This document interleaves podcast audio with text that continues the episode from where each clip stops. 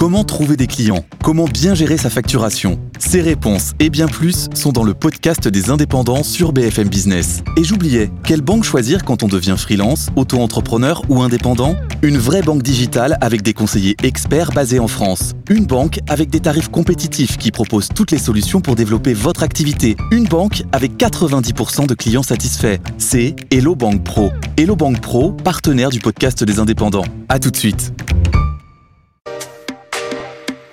BFM Business, Tech RH, tout comprendre sur l'innovation dans les ressources humaines, présenté par Alexia Borg. Bonjour à tous et bienvenue dans une nouvelle émission Tech RH. Cette semaine, nous allons parler de la santé au travail et vous allez voir que la technologie y a toute sa place. On va en parler avec Vincent Beau, président directeur général du cabinet Master, ainsi que Guillaume Bousquet, créateur de la rééducation et du programme Neurobal dans le Grand Talk. Et nous allons avoir dans la Minute Geek Alexis Tobelem qui va nous partager plein d'innovations comme à son habitude. Nous finirons avec la start-up du jour Anne-Sophie Tuzinski, directrice générale de We Care at Work, qui va nous parler de son innovation dans le domaine de la santé au travail. Mais tout de suite, ils sont dans la tech, ils sont dans les RH et ils sont avec nous pour le Grand Talk. BFM Business, Tech RH, le Grand Talk. Et oui, la santé au travail, bien évidemment, ça concerne les DRH. Sinon, on serait pas là à en parler avec Vincent Beau, président directeur général du cabinet Master. C'est un cabinet de conseil en santé, qualité de vie au travail, n'est-ce pas? Bonjour. Bonjour. Euh, Guillaume Bousquet, créateur de la Rééduc Action et du programme Neurobal. C'est bien ça? Tout à fait. Bonjour Guillaume. Bonjour. Merci messieurs d'être avec nous sur les plateaux de, de TechRH. Alors Vincent, on parle de santé au travail, on parle aussi de RPS, QVT, puis QVCT, donc les qualités de vie et des conditions de travail. De quoi on parle exactement? C'est une super question, parce que souvent les gens qui utilisent ces termes savent pas trop de quoi ils parlent eux-mêmes. Euh, allez, je fais simple, la santé au travail, ça a été défini dans les années 46 par l'OMS, donc c'est assez euh, établi. C'est le bien-être physique, mental et social. C'est ça. Et ce qui est intéressant dans cette définition-là, et c'est ça justement qui n'a pas toujours été bien compris, c'est que les trois fonctionnent ensemble. C'est pas, euh, tiens, je vais regarder physiquement si tu vas bien, et après je m'occuperai de voir si mentalement et socialement ça va. Les trois se nourrissent et on le sait tous. Hein. si on a mal physiquement, on n'a pas mal que physiquement. Il n'y a jamais de blessures qui sont que physiques. Si on a mal moralement, on n'a pas mal que moralement. Donc la santé, c'est un concept global. Voilà, c'est ça, c'est avant tout ça. D'accord. Et, et, alors Vincent, quels sont les enjeux des entreprises concernant la santé au, au travail selon vous? Alors. Euh pour moi, les enjeux de la santé au travail, ça va être justement de, bah, de reconnecter, parce que alors, je partage totalement cette vision holistique mmh. de l'individu corps, cœur, esprit, on va dire, ou corps, cœur, tête. En tout cas, l'enjeu, ça va être de, de, reconnecter et de traiter ensemble. Et de pas justement aller chercher juste un point ou un autre. Et on retrouve ça dans toute la société, depuis la petite enfance euh, jusqu'à l'entreprise, jusqu'à même euh, l'âge euh, des seniors et, de la, des, des, personnes âgées, qui, où on va traiter le symptôme à un moment donné de manière complètement déconnectée du reste. C'est ça. Et c'est souvent, on traite le symptôme et, et, la cause et pas forcément la, la, la, enfin, la, on traite la conséquence et pas la cause. Exactement. Et, et selon vous, pourquoi est-ce qu'on on, on coupe, on découpe comme ça euh, ce, ce mal-être au travail Pour, Pourquoi on n'a pas justement cette vision holistique comme vous venez de la décrire? Alors, je pense qu'il y a eu toute une toute une histoire euh, déjà au niveau de, de, de l'évolution du travail où on a on, on, a un peu exploité, il faut le dire quand même, euh, le salarié. Alors ça a commencé avec euh, l'industrie, avec l'usine, où finalement on lui demande de faire une chose et de ne plus réfléchir. Ouais. Et puis à un moment donné, on a au contraire voulu développer des compétences cognitives et on s'est focalisé sur la tête et du coup on a mis le corps de côté. Il y a une déconnexion aujourd'hui qui s'explique de, de, manière multifactorielle, c'est certaine, mais il y a derrière cette explication, à mon avis, la volonté de faire aussi pas mal d'argent dans beaucoup de situations et où on veut prendre la partie qui nous intéresse chez l'individu quand même, c'est-à-dire on veut lui faire acheter ou on veut lui faire consommer, etc. Et on veut pas le prendre dans sa globalité, ni surtout pas d'un point de vue de la santé. Et ça s'empire, Vincent. Les chiffres ne sont pas bons d'ailleurs. Hein. Ouais. Alors moi je vais rajouter juste, si vous voulez bien, une, oui. une chose. Pourquoi est-ce qu'on a déconnecté ça Donc je suis tout à fait d'accord, il y a ça. Mais il y a aussi autre chose, c'est que euh, d'une part, euh, les entreprises sont faites d'ingénieurs, de techniciens. Et quand vous parlez du mental et du social, hein, aller bien dans sa tête, aller bien dans son équipe, déjà c'est pas un domaine de confiance. Point 1. Et puis point 2, euh, la l'histoire de la santé au travail, c'est que ce ne sont que les accidents du travail et les maladies professionnelles qui touchent le physique qui ont coûté directement aux entreprises au départ. Donc en fait, elles ont mis un bagage euh, d'ingénierie, de compétences pour régler le problème des accidents du travail et des maladies professionnelles. Elles l'ont fait. Mais la côté, le côté pardon, mental et social, elles se sont dit ça, on sait pas trop, et puis on verra après. Bah non, et puis parce on que c'est pas visible. C'est ça aussi. C'est pas visible. Donc à partir Exactement. du moment où Dans pas un monde visible, rationnel, ça trouve pas facilement sa Ah place. Donc, comme vous disiez, euh, bah, les chiffres sont. Déjà, je veux dire une chose, c'est que le travail est bon pour la santé. Ça, point numéro un. Euh, Qu'est-ce qui nous permet de dire ça aujourd'hui Euh, Quand vous avez les statistiques hein, des populations qui sont au travail et des populations privées de travail, les statistiques de leur état de santé sont moins bonnes quand elles sont au chômage. Donc, premièrement, euh, le travail crée de la santé et euh, toutes les entreprises n'ont pas des gens qui vont pas bien. Je le dis parce que souvent on parle du verre à moitié euh, vide, mais il y a un verre quand même qu'il faut remplir à moitié. Donc pourquoi, à votre question, pourquoi est-ce qu'aujourd'hui on a des signaux d'alerte? Ben, On a des signaux d'alerte justement pour ça, euh, c'est qu'on a des nouveaux indicateurs qui nous montrent que ça va pas si bien que ça, et en plus, en France particulièrement. Par exemple, si je vous donne un exemple, même si, euh, comme on se l'est dit, on bosse plus comme avant, euh, les gens ont une sécurité physique qui est améliorée, des mesures et puis des moyens en place, euh, voilà. Donc, mais malgré tout, je vais vous donner trois trois chiffres qui sont euh, inquiétants, qui sont assez récents. Premièrement, en 10 ans, en France, il y a deux fois plus d'accidents mortels qui sont comptabilisés. Donc, euh, pardon, 50% de plus, pas deux fois plus. Donc, euh, la moitié en plus. Vous voyez, il y a 800 accidents mortels en France, il y en avait à peu près 500 euh, il y a 10 ans. Donc, ça, c'est une donnée qu'on peut pas ne pas regarder. Deuxièmement, les maladies professionnelles en 10 ans, donc tout ce qui est cancer professionnel, vous voyez, troubles musculo-squelettiques, voilà, ont doublé. Et troisièmement, on a les affections psychiques au travail, les troubles psychologiques au travail. Qu'est-ce que ça peut être? Tout ce qui est surmenage, burn-out, enfin tout ce, que- ce dont vous, en avez, vous avez entendu parler, les, les dépressions professionnelles, qui, elles, ont été multipliées par 25 dans leur demande de reconnaissance en tant que maladie professionnelle. Oui. Donc voilà, on a des signaux qui nous font dire, OK, Comment ça se fait? Comment ça se fait? On est en France, dans un pays développé. Non, mais c'est vrai. Comment ça se fait avec euh, tout- toute la bienveillance aussi que les RH, tous les dispositifs qu'on essaye de mettre en place Comment ça se fait qu'on arrive à, ce- à ces chiffres? Alors, moi, je, je dirais quand même que la notion de productivité à outrance et, et la pression du coup qu'il peut y avoir au travail pour cet objectif financier qui est à atteindre, bien souvent est, est, en- enfin, est souvent en cause en tout cas. Il y a, il y a, il y a cet aspect-là et je pense qu'il y a un autre aspect, c'est l'hygiène de vie personnelle aussi. Il y, a, il y a deux aspects. Il y a l'hygiène de vie personnelle et l'hygiène de vie perso- euh, professionnelle. Donc, ce que, comment je vis chez moi, euh, déconnecté du travail, et comment je vis au travail. Et justement, avec ces trois dimensions, corps, cœur, tête, comment je vis chez moi en termes d'alimentation, comment je vis chez moi en termes d'activité physique. Nous avons une société qui s'est hyper sédentarisée, avec un individu qui reste assis sur son canapé devant un écran.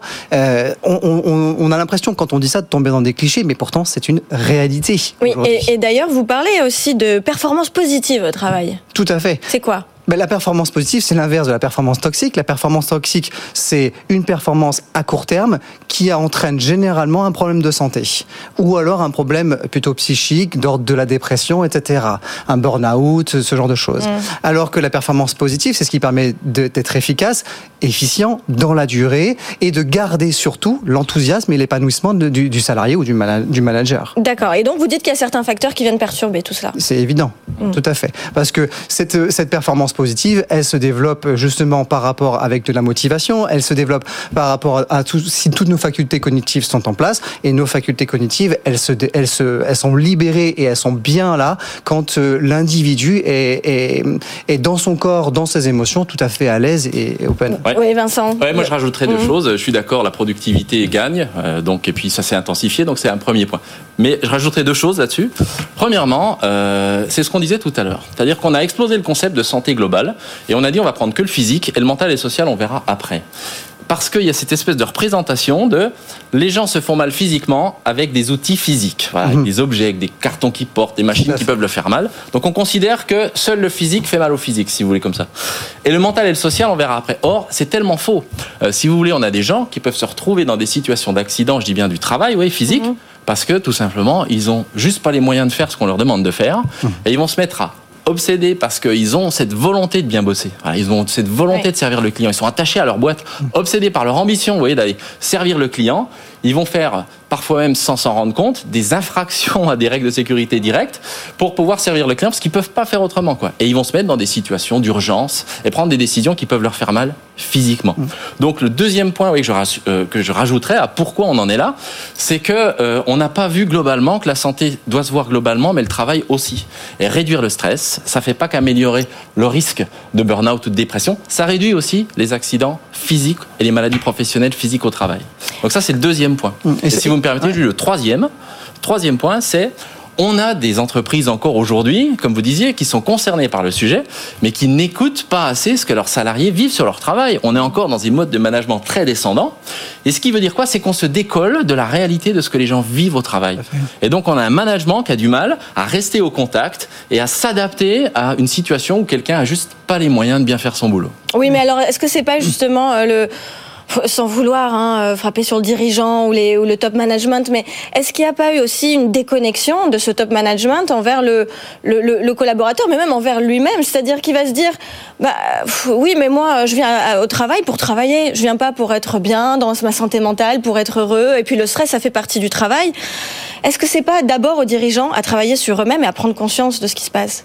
C'est sûr qu'il y a une culture où, comme, comme vous le dites très bien, c'est qu'il y, a une séparation entre ce que je vis à la maison avec ma vie personnelle et ma vie professionnelle, alors qu'en fait, ce que je vis à la maison impacte directement ma vie professionnelle.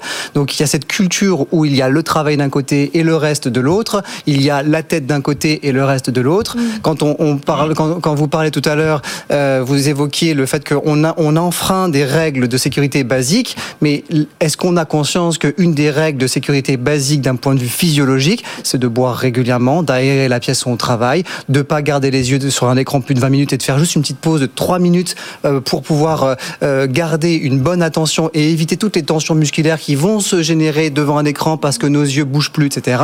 Donc il y a, des règles qui sont des règles de sécurité finalement physiologique dont on n'a même pas conscience. Donc oui, le dirigeant doit bien sûr lui adopter ou intégrer tous ces éléments-là, les transmettre et, et aussi sensibiliser les salariés mais, mais les salariés, à leur tour aussi, doivent euh, adopter euh, cette nouvelle culture. Et je pense qu'on doit aller vers une nouvelle culture du travail. Une culture du travail qui n'est pas complètement déconnectée, où il y a le mental, le social, il y a le corps, il y a tous ces éléments-là. Comment vous allez réussir Vous avez tous les deux euh, des, entreprises qui, qui aident hein, à ça, à faire cette prise de conscience.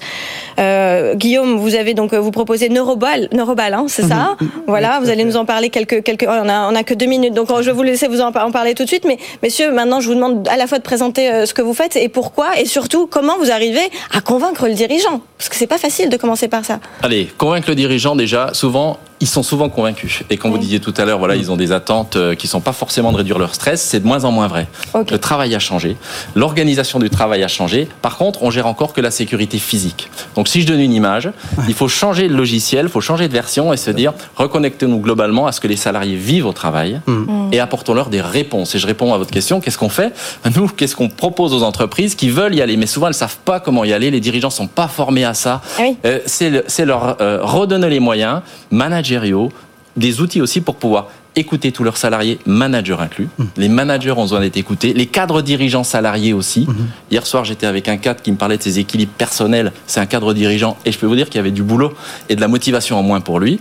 Donc, créer des démarches où l'entrepreneur a une vision qui va agir sur sa performance en écoutant et en ne faisant pas tout, euh, en écoutant, en évaluant les priorités de ses salariés sur tous les domaines, technique, organisation et relations et en apportant avec eux, pour rendre le management plus participatif, des solutions. Voilà.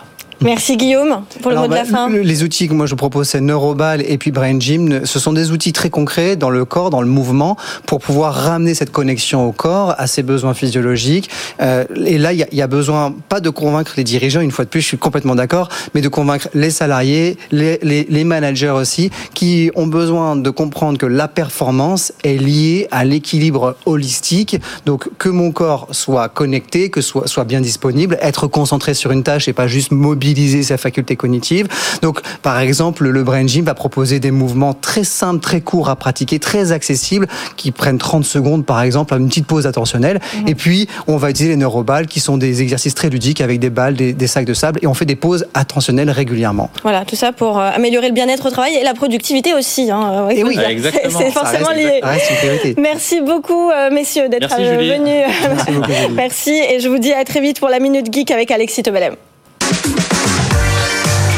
BFM Business, Tech RH, la Minute Geek. Et c'est parti pour la Minute Geek avec Alexis Tobelem. Bonjour Alexis. Bonjour Alexia. On va se pencher aujourd'hui euh, sur des dispositifs euh, étonnants qui viennent tenter de préserver la santé de femmes et d'hommes euh, dans le cadre de leur profession. Ok. Mais avant, j'ai une petite question. Ah. Alexia, oui. quand vous étiez enfant, vous rêviez de devenir 4 sup, déménageur, maître nageur sauveteur, agent technique ou cycliste? Je, ne vais pas vous mentir, euh, voilà, j'ai toujours rêvé d'être déménageur. J'en étais absolument Déménageur, euh, ça a toujours été voilà le grand rêve de ma vie. Je le sentais. c'est pour ça qu'on va pouvoir. Assez de, oui, bah, pardon. voilà.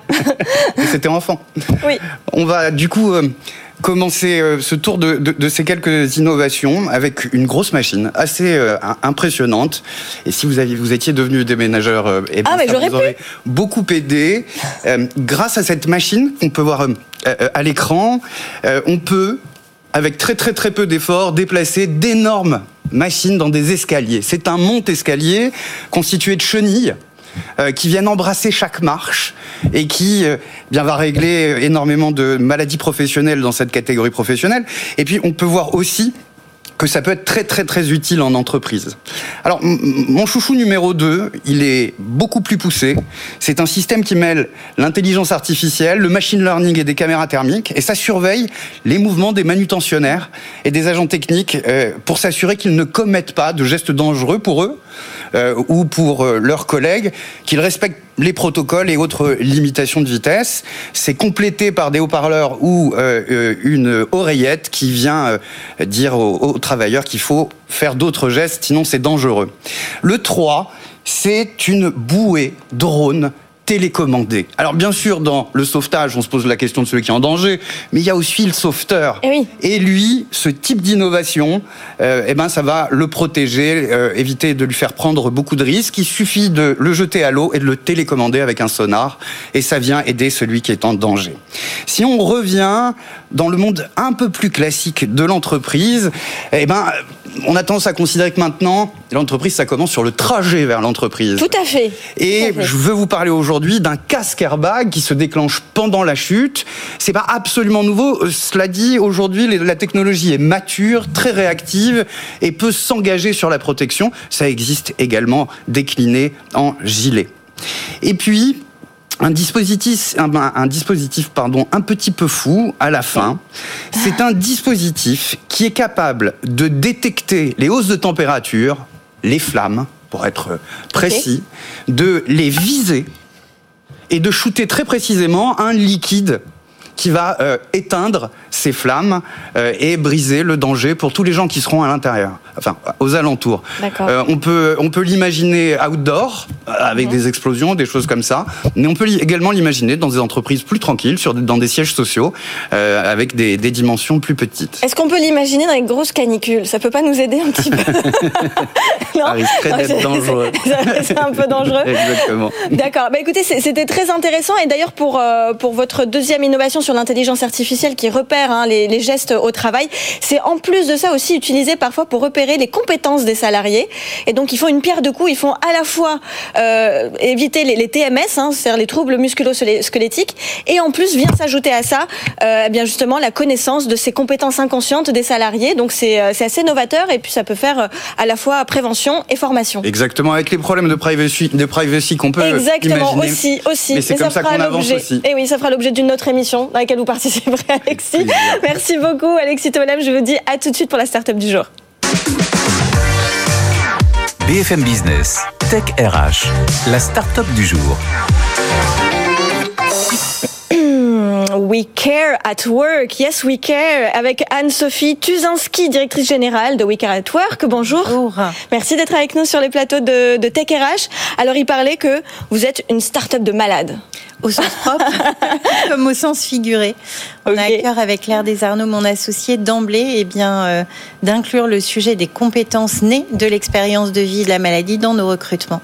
D'accord. Et alors, qu'est-ce que vous proposez concrètement à, vos, clients, à vos prospects? Alors, nos clients qui sont des entreprises, on leur propose très simplement d'accompagner leurs salariés et leurs équipes qui sont confrontés à des graves problèmes de santé, à de graves maladies comme les cancers, comme l'endométriose, comme la sclérose en plaques, et pour concilier eh bien, le parcours de soins et le parcours de vie professionnelle et leur permettre pour les entreprises de rester en bonne santé, pour euh, les collaborateurs malades et les équipes également, mais aussi de rester dans l'emploi. Et puis plus largement, puisque euh, nous avons une dimension sociétale forte, et eh bien permettre à nos enfants demain de pouvoir continuer à utiliser cette fabuleuse carte vitale, puisqu'on l'oublie souvent, mais euh, l'emploi finance aussi la santé en France. Effectivement, c'est bien de le rappeler. Alors on n'est on n'est pas vraiment sur un modèle préventif, on est surtout sur de l'accompagnement lorsque le salarié tombe malade, c'est ça? Alors on est un peu sur les deux puisque nos solutions et notamment Alex, notre plateforme digitale, notre code Elle s'appelle Alex, forcément. Elle Alex. voilà, Alex, normal, on est, on est là pour ça. les maladies et travail, eh bien, elle est ouverte à tous les salariés de nos entreprises clientes, donc sur des populations managériales, notamment, elle va servir en fait la prévention, la sensibilisation, mais elle sert aussi et surtout l'accompagnement euh, des personnes qui sont directement concernées et des équipes qui les entourent. Donc Alex, c'est une plateforme qui est-ce que c'est aussi une application ou c'est juste en pour le fait, moment? Techniquement, c'est une web app. C'est une web Donc app. elle est disponible sur tous les supports, les ordinateurs, les tablettes, les smartphones, euh, tout le temps. Et ça s'adresse donc aussi bien aux DRH qu'aux managers. Exactement. Et mmh. puis aux salariés qui sont directement concernés. Donc ça veut dire que le salarié, une fois qu'il apprend sa maladie, il, euh, il peut aller sur, euh, sur votre euh, application, sur votre solution, et là, on, il va être accompagné sur comment il doit travailler, comment il doit peut-être se comporter par rapport aux autres. Alors, il se connecte sur Alex, très simplement. Son, son employeur lui met à disposition, met à disposition de tous les salariés des endroits sur l'intranet, dans les groupes, dans les réseaux sociaux professionnels, des endroits où ils peuvent se connecter. Et Alex va fonctionner à la manière d'un coach, c'est-à-dire que sur un sujet où toutes les situations sont différentes et uniques. Alex va pas apporter des recettes toutes faites, mais simplement elle va mettre à disposition la bonne information au bon moment et elle va interroger les utilisateurs pour leur permettre de trouver leurs propres réponses. Je prends un exemple concret. Quand on apprend qu'on est malade, souvent on se pose la question est-ce que je dois en parler à mon employeur? Alex va apporter la réponse suivante vous n'avez pas d'obligation légale de parler de votre maladie à votre employeur. En revanche, vous devez envoyer votre arrêt de travail à la fois à la sécurité sociale et prévenir votre employeur d'autre part que vous êtes arrêté. Et qu'avez-vous à perdre ou à gagner à dire à votre employeur que vous êtes malade? Quels sont les risques? Quels sont les bénéfices? Et au travers finalement d'un d'un set de questions associées à des témoignages, associées à des, un outil presque d'aide à la décision, eh bien Alex va permettre à chacun de trouver Qu'est-ce qui empêche qui lui est propre. les salariés de dire qu'ils sont malades? C'est la peur du regard de l'autre, du changement de la regard? peur, c'est un sujet encore éminemment tabou, la maladie. Moi, j'ai été frappée puisque j'ai été concernée directement par ce sujet il y a une dizaine d'années. J'ai été frappée en fait de voir que les gens ne disaient pas qu'ils étaient malades. C'est un sujet éminemment tabou. Alors il y a la peur de l'autre, il y a la peur euh, aussi de d'afficher une vulnérabilité, une mmh. fragilité dans un univers euh, qui est l'univers euh, par excellence de la performance, celui de l'entreprise, la peur de perdre son emploi, la peur d'être dégradé, déclassé socialement, qui empêche de dire. Et puis en en, réponse aux gens qui disent des, comment dirais-je des comportements d'employeurs qui sont pas toujours à niveau justement pour être dans cet accompagnement. Quel est votre but aujourd'hui avec We Care at Work? C'est quoi votre objectif? Alors notre but, c'est vraiment de démocratiser l'accompagnement de la maladie au travail grâce à Alex, cet outil digital, pour pouvoir concentrer euh, les efforts d'accompagnement un peu plus pointus euh, de télécoaching ou de téléconsultation psychologique sur les équipes qui en ont réellement besoin. Et alors, ça, ça, concerne quoi? Est-ce que c'est le, futur, c'est avec un petit peu plus de chatbot, d'intelligence artificielle ou plus d'humain Comment vous allez évoluer? Un peu les deux. Un peu les en deux? Fait, sur ce sujet, on considère, en tout cas, notre conviction, c'est que le digital seul ne répond pas aux besoins et qu'il faut impérativement associer le digital à l'humain. D'ailleurs, Alex est d'ores et déjà couplé avec une ligne téléphonique. Comme la plateforme digitale est disponible 24 heures sur 24, 7 jours sur 7, si on a une angoisse la nuit, un manager se dit oh, j'ai envoyé un mail à mon salarié, j'aurais pas dû ou est-ce que j'ai euh, fait euh, la bonne démarche administrative pour la personne qui est concernée? Hop, il se connecte sur Alex et il va trouver une réponse qui va lui permettre de s'endormir sereinement. Mais le lendemain, il aura peut-être besoin d'un échange plus pointu, plus poussé et donc il pourra appeler euh, la ligne téléphonique. Vous êtes venu accompagné d'un joli bouquin, d'un joli livre, euh, Cancer, maladie et travail pour améliorer la qualité de vie euh, pour tous. Euh, vous l'avez donc euh, écrit, publié récemment. c'est l'histoire, c'est votre histoire aussi? Alors, ce sont des conseils pratiques mhm. pour toutes les personnes qui sont concernées. Le point de départ, c'est mon histoire et, et, mon engagement et celui aussi de, de toute notre équipe avec Claire Desarnaud et, et, tous les gens qui nous entourent.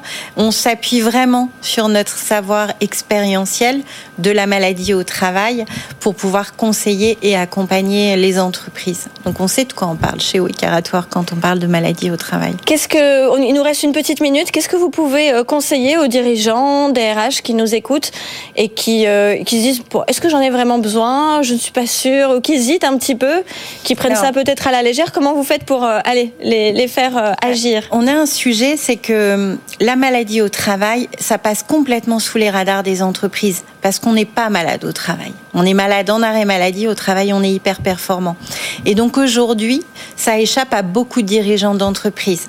Le Conseil économique, social et environnemental annonce un quart des actifs directement touchés par une maladie grave ou chronique, les fameuses ALD, à horizon 2025 c'est demain. Et c'est ça, c'était, il l'annonçait en 2018, donc avant la crise sanitaire. Donc aujourd'hui, j'ai envie de dire à tous les DRH et tous les dirigeants qui ne sont pas encore engagés, qui n'ont pas encore, qui ne sont pas encore outillés pour accompagner leurs équipes, qu'il est urgent euh, d'arrêter la politique du pompier et du pansement et vraiment de passer en mode projet mise en place d'un cadre commun à l'ensemble des salariés. Merci infiniment Anne-Sophie Tuzinski, merci d'avoir été avec nous sur le plateau de, de Tech RH. Je vous dis à la semaine prochaine pour une prochaine émission. Merci d'avoir été avec nous euh, jusqu'à la fin de l'émission Tech RH. BFM Business, Tech RH.